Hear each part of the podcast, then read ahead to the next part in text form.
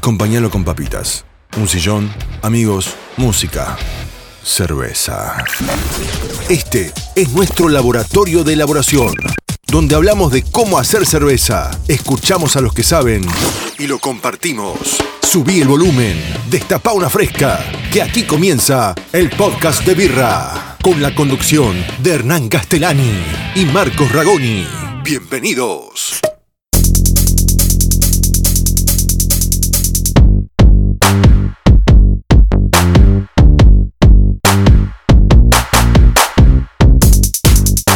Bueno, hola a todos eh, los cerveceros y cerveceras que nos están escuchando. Este va a ser el primer eh, episodio, digamos el episodio cero del podcast de Birra.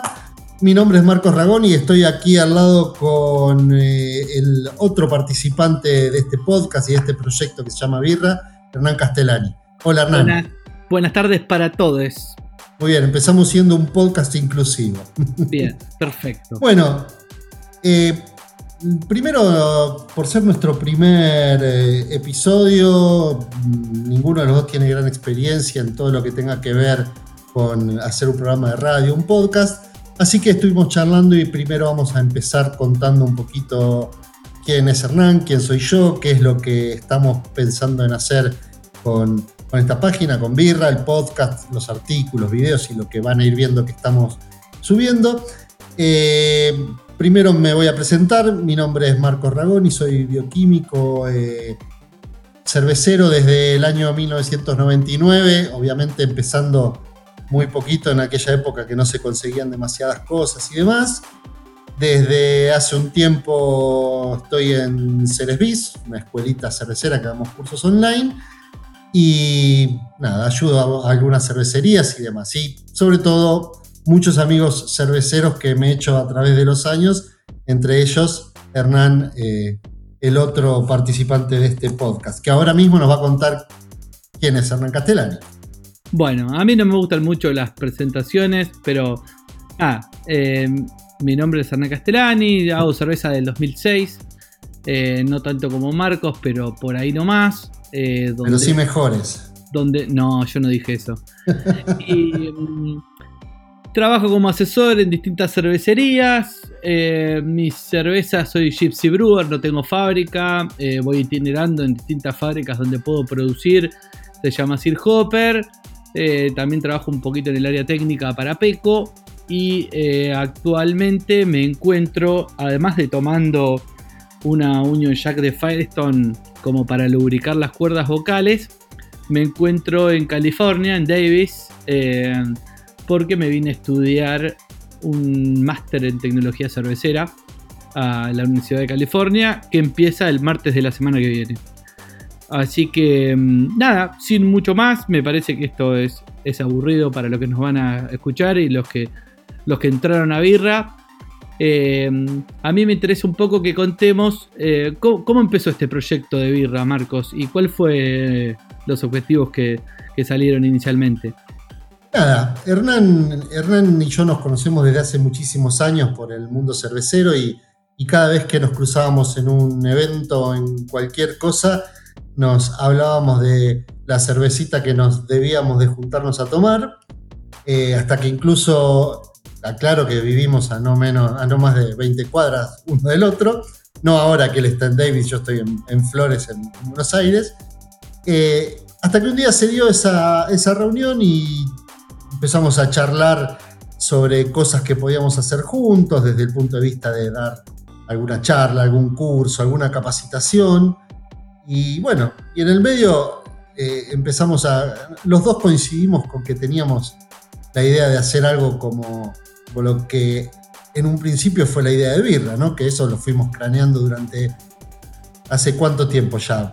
Eh, creo que empezamos hace más o menos un año eh, yo te conté que quería hacer un blog hacía, hace rato. Yo creo que hace no menos de dos años, te diría que un poco más, que tengo la idea de hacer un blog cervecero. Por un montón de razones, más que nada tiempo y cabeza, no lo pude concretar antes. Y te conté eso, me acuerdo, en una reunión, en una birra de por medio, y vos me dijiste que tenías exactamente la misma idea, a lo cual automáticamente nos pusimos a laburar juntos.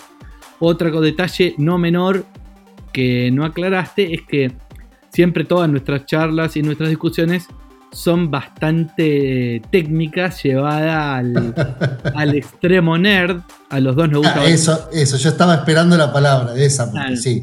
Eh, a los dos nos gusta bastante la química, eh, a los dos nos gustan bastante los libritos y nada. Eh, creo que se materializó en esto, esperemos que salga bien, es una prueba. Queremos hacer contenido teórico, ¿no? Con, una, con una, base de, de libros, de química, de física, obviamente de biología también, pero más bien aplicado por eso tenemos algunas frasecitas que obviamente fueron ayudados por nuestro genial diseñador gráfico, pero eh, queremos hacer contenido nerd ATP, cosa que eh, sea a todo público y eh, tratar de excluir un poco las, los desarrollos técnicos más, más finitos y más profundos en donde requiere que vos tengas un conocimiento previo y ir directamente a la parte aplicada de, esos conocimientos y que, no sé, brindar herramientas. Yo siempre digo lo mismo, yo creo que no inventé nada, no, estoy seguro que no inventé nada y si tengo un poquito más de experiencia que otros cerveceros y le puedo brindar herramientas para que acorten ese periodo de aprendizaje, a mí ya solamente eso me pone feliz. Sí, además hay una cosa que también fue un poco el disparador de todo esto, que era que, o sea, a, nosotros dos, como dijo Hernán, nos gusta mucho agarrar el libro, el paper o lo que fuere para aprender y, y ponerle fundamento a todo lo que estamos haciendo. Y nos gusta transmitirlo también. Yo estoy de acuerdo con Hernán, o sea, uno no inventó nada, de hecho, el conocimiento está ahí, la información en realidad está ahí, y lo que importa es lo que uno hace con eso. Entonces la idea que tuvimos en su momento fue, eh, primero dijimos, bueno, vamos a, hacemos un blog, un podcast, todo eso, donde contamos lo que fuimos aprendiendo. Eso por un lado, a los dos nos gusta hacer eso, a mí me gusta hacer docencia de alguna manera dentro de lo que uno puede, eh, nos gusta transmitir el conocimiento y eh, además también eso te obliga un poco a estar al día, ¿sí? Porque vos decís, bueno, vamos a hablar de tal o cual tema, y eso te obliga un poco a, reforzar cosas que por ahí tenés más flojitas, nada, nos da un poquito de estímulo para, para seguir leyendo. Pero ni lo dudes, además, perdón que te, que tapé, eh, además, otra cosa que veo todo el tiempo que... Eh, hay mucha gente a la cual yo le enseñé alguna que otra técnica o algún que otro conocimiento o un proceso en particular. De, tengo, no sé, con el slurry me, acuerdo de una que a mí me enseñaron a hacer el slurry eh, de una forma, yo lo aprendí, me enrosqué con esa técnica, la evolucioné y un tiempo después se la reenseñé al mismo que me la había pasado. Entonces, yo creo, creo totalmente que hay como eh, una reciprocidad de, que si vos movés el contenido y tenés una información y la haces llegar a más gente y por él agarra algún nerdito como nosotros y, la prueba y la evoluciona y me dice, che Hernán, vos decís que el dry hopping es así, así, así, y ahí tenés razón, pero si haces esto y esto y esto es todavía mejor. Claro, claro. Sí, incluso digamos, por ahí hay alguien que tiene su expertise en un área que uno no domina tanto y entonces por ahí hay el otro eh, le, da ese enfoque con esa visión desde esa perspectiva y bueno, también así se construye la experiencia, porque la idea un poco de birra es como hacer algo donde podamos tener como una experiencia colectiva, que no sea solo nosotros dos, sino eh, bueno, en el podcast entrevistar a otros cerveceros, en el blog que alguien, que, otros cerveceros que conozcamos hagan algún otro aporte y, así sucesivamente. Y por supuesto, ver lo que va saliendo, ¿no te parece? Exactamente, y eso era lo único que nos faltaba aclarar, creo que en, este, en esta breve introducción, era que no está pensado para que sea solamente el contenido o de Marcos Reoni o de Hernán Castellani, para nada. Eh, estaría buenísimo y queremos convocar a un montón de colegas, de amigos, de cerveceros, de biólogos, de bioquímicos, que consideramos que saben un montón, eh, a que escriban eh, creo que cualquier artículo va a estar bien, bien recibido siempre que tenga un, un filtro de contenido por nosotros, pero eh, la idea es que mucha más gente se sume a generar contenido para este blog y que no sea exclusivamente lo que podemos generar nosotros, porque sabemos que vamos a estar limitados a ciertas áreas en las que nos desenvolvemos bien, pero hay otras que hacemos agua, ni lo dudes. Claro, y además también eh, nuestros tiempos también siguen siendo algo bastante complicado. Por ahí mantener el contenido de un blog y todo eso requerimos también de cierta ayuda. No, y, otra cosa que también veo es que no hay, no hay una fuente de contenido relativamente actual en español. Y me consultan un montón, muchas veces, generalmente por las redes sociales, eh, acerca de cosas que hay un montón de data, pero toda la data está en inglés. Entonces también aclaremos que la idea de Birra, tanto el podcast como los artículos técnicos, como la parte de videos y de contenido visual que vamos a ir subiendo, está apuntada a un, a un cervecero hispanohablante, obviamente. Claro. Bueno, y medio como para cerrar con nuestra pequeña introducción de qué es lo que hacemos y de quiénes somos, decir un poquito que también, ojo, que nosotros mm, tenemos nuestro espíritu nerd y, en, sobre todo en los artículos y todo eso, en algún punto nos vamos a, no, esperen que, no los aburramos, ¿eh? Prepárense porque alguna cosita aburrida eso, vamos a hacer. Eso va con el combo, me parece, sí. Bien. Y bueno, y también recién hablábamos sobre este primer episodio. La idea es que el podcast no sea muy largo, así se, uno lo puede escuchar hasta el final sin aburrirse pero hacer solo un episodio presentándonos era un embole. Por lo tanto, pensamos en hacer, eh, hablar sobre algún tema técnico y todo eso. Y yo dije, escúchame, acá lo tenemos a Hernán hablando, al señor Lúpulo hablando, por supuesto que de lo primero que vamos a hablar, no sé si te parece Hernán, si terminaste de acuerdo o no la conversación previa, es sobre dry hopping. A mí no me cuesta para nada hablar de esos temas, así que... yo sabía. Dale nomás. Yo sabía, yo sabía. Y digamos, charlar un par de cuestiones así muy prácticas y para que vayas bien al grano, para sería una especie de, de consejos, de tips para cerveceros sobre el dry hopping. Hacer la mejor cerveza requiere dedicación, paciencia, buena materia prima, pero sobre todo hay que probar, probar, probar y probar. Estás escuchando el podcast de Birra.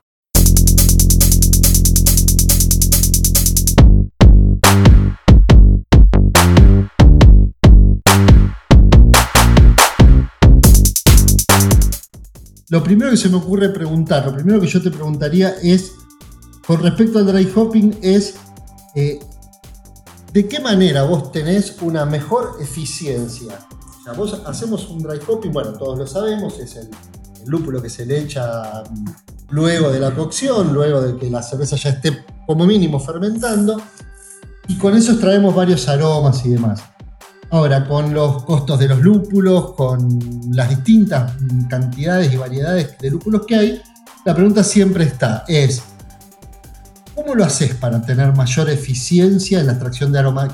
¿Qué técnicas, qué tips tirarías para que de todo el lúpulo y los aceites esenciales que yo le estoy echando, obtener una mayor eh, cantidad de aroma, digamos, por gramo de lúpulo, ponele.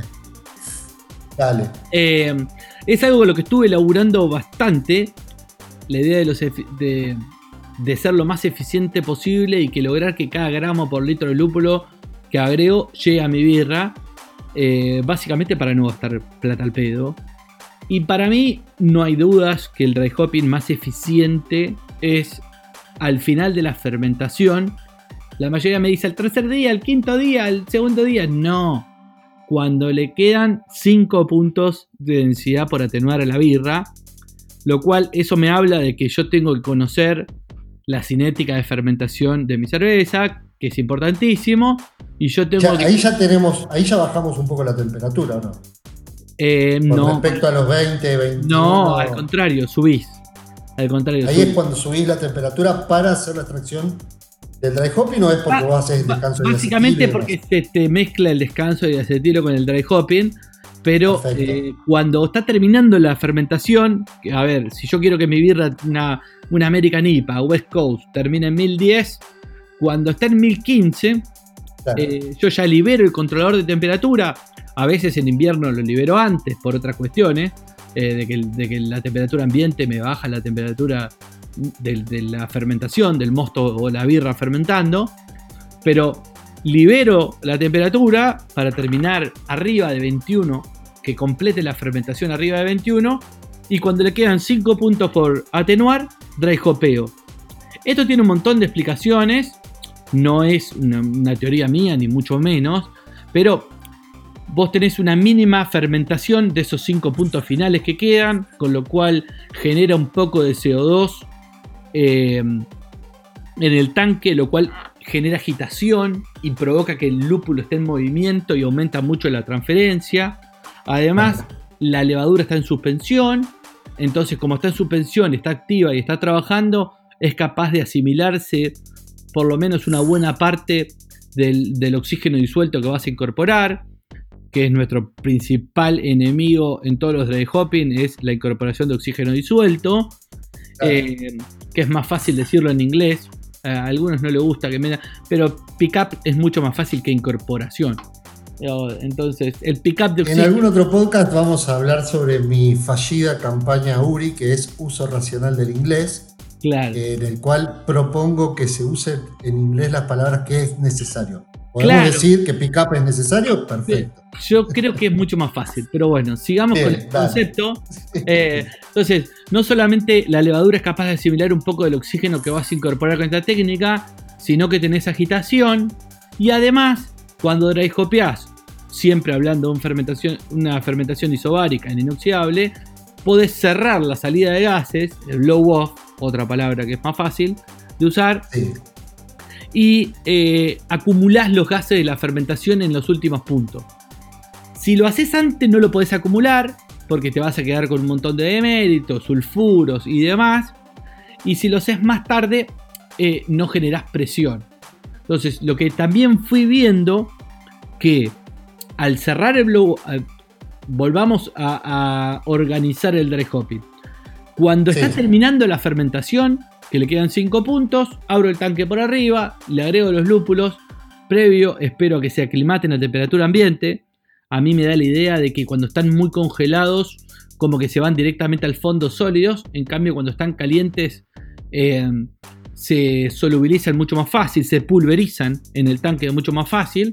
Entonces, Claro. los saco, los peso, lo dejo que se aclimaten, los agrego por arriba del tanque y cierro la conexión que abrí para lupular y cierro la salida de gases.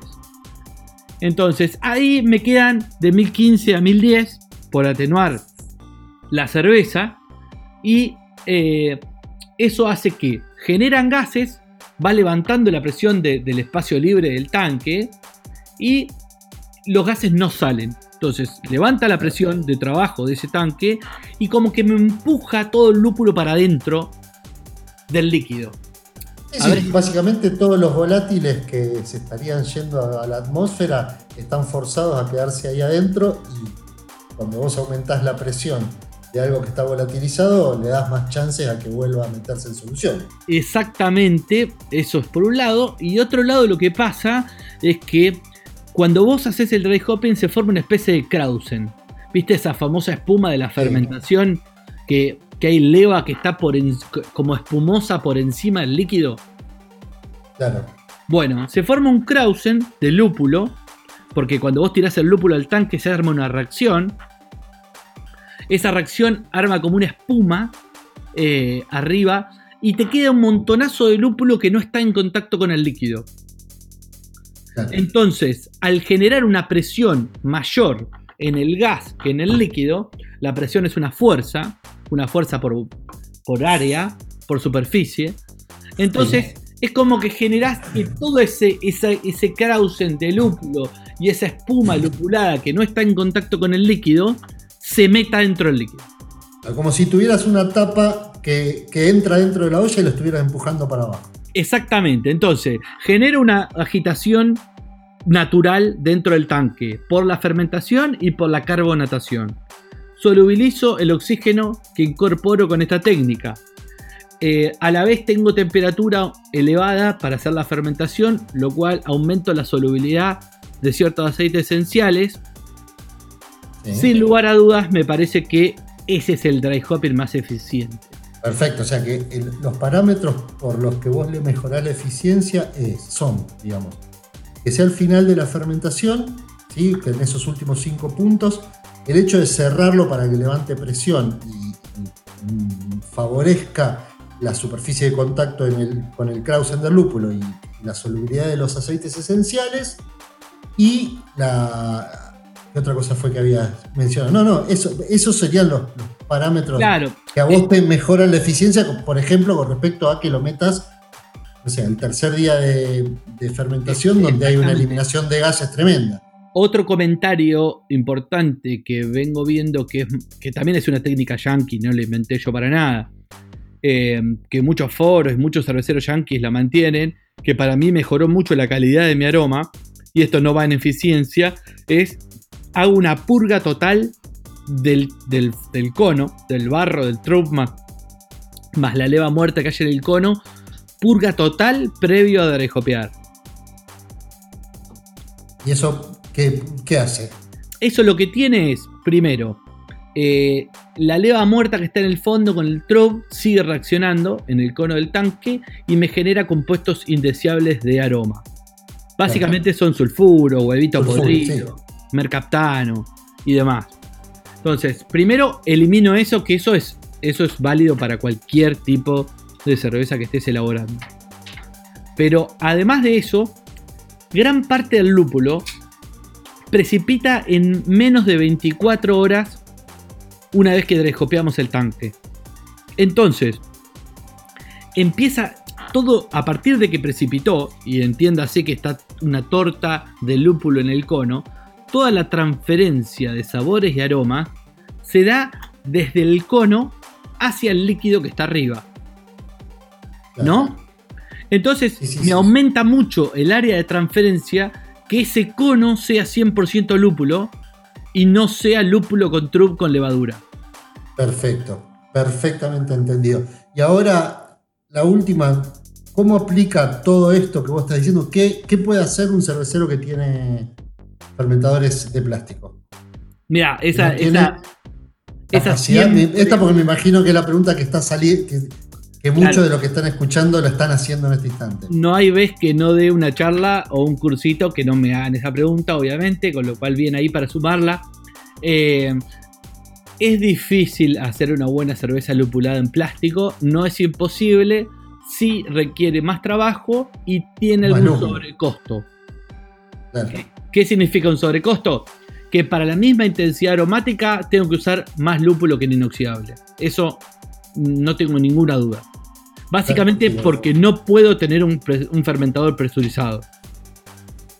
O sea que básicamente lo que voy a, a, tener, como voy a tener, en función de lo que hablábamos recién, menos eficiencia, voy a necesitar más cantidad de lúpulo. Y por ahí, esto es un agregado mío que vos me dirás si estoy equivocado o no, por ahí meter también algún tipo de técnica de lupulado que, tipo en el Whirlpool, alguna cosa así, que retenga carácter, por ahí no los mismos aromas y todo eso, pero que, sea un poco más eficiente para sacarle el carácter al lúpulo de todo aquello que no es tan volátil como para compensar que lo volátil se te va porque no hay forma de, Sin lugar a dudas, del fermentador a la mayoría de los que hacen eh, birras lupuladas en plástico, yo les recomiendo que usen más Whirlpool que Dry Hopping. Sin lugar a dudas. ¿Por qué? Porque es una adición que, si bien tiene menos potencia aromática, eh, es más duradera en el tiempo. Generás compuestos, tanto de oxidación como de, de oxidación de los aceites esenciales, que son mucho más estables. Eh, y mucho más pesados y menos volátiles. Pero dejemos esa conversación para otro lado. Volviendo a mis recomendaciones para dry una birra en plástico, bueno, yo lo haría al final de la fermentación por el pickup de oxígeno. Trataría de, de, la forma que más pueda presurizar esa etapa del Roto King o del Infinity Rotomolding de la forma que sea. Que se banque la mayor cantidad de presión y posible. Si, si, se banca 200 gramos de presión, 0,2 kilos, ya es mejor que esté a presión atmosférica. Porque, porque la gran cagada de esto, que esté a presión atmosférica, no es, no es tanto al final de la fermentación. El problema es que cuando termina de fermentar, deja de tener presión positiva. Deja de tener presión positiva el tanque. Al dejar de tener presión positiva el tanque, quiere decir que están saliendo gases del fermentador. Eh, tengo la misma presión afuera que adentro. Y si además de eso, cuando lo mando a frío, el líquido se contrae, genera un vacío en donde entra aire al tanque. Entonces, la peor parte de los rotoquín es cuando yo lo paso de la temperatura de fermentación a frío, porque generalmente todo se incorpora en aire. Y eso es mortal para mi birra lupulada. Claro, entonces por ahí lo más recomendable o, la, mejora más interesante que podría tener una persona que tiene fermentadores de plástico es testear que se banque, testear cuánta presión se, banca. Se banca. Claro, hay algunos que algunos que le agregan un, le agregan un sello, le aumentan los tornillos. He visto hacer cualquier cosa con tal de que soporte 200, 300 gramos de presión.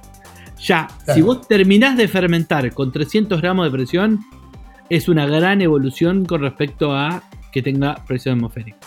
Y se puede hacer, no es una. No me parece algo tan complejo, pero te tenés que enroscar en que pase. Y hay, fermentadores de plástico que son más amigables para hacer eso que otros.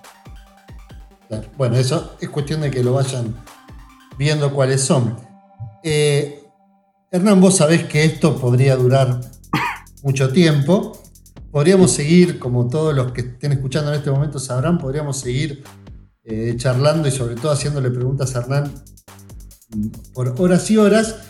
Pero como decíamos, la idea es que el podcast eh, tenga una duración amable para ser escuchado, amable para que no nos quedemos sin ideas.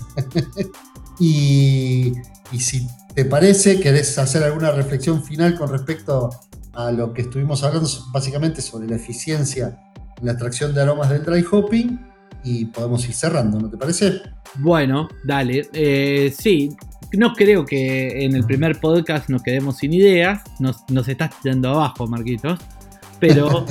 Eh, no, no, no. Pero no, si nos, gastamos todas, nos las gastamos todas en dos o tres podcasts, después sí nos quedamos claro.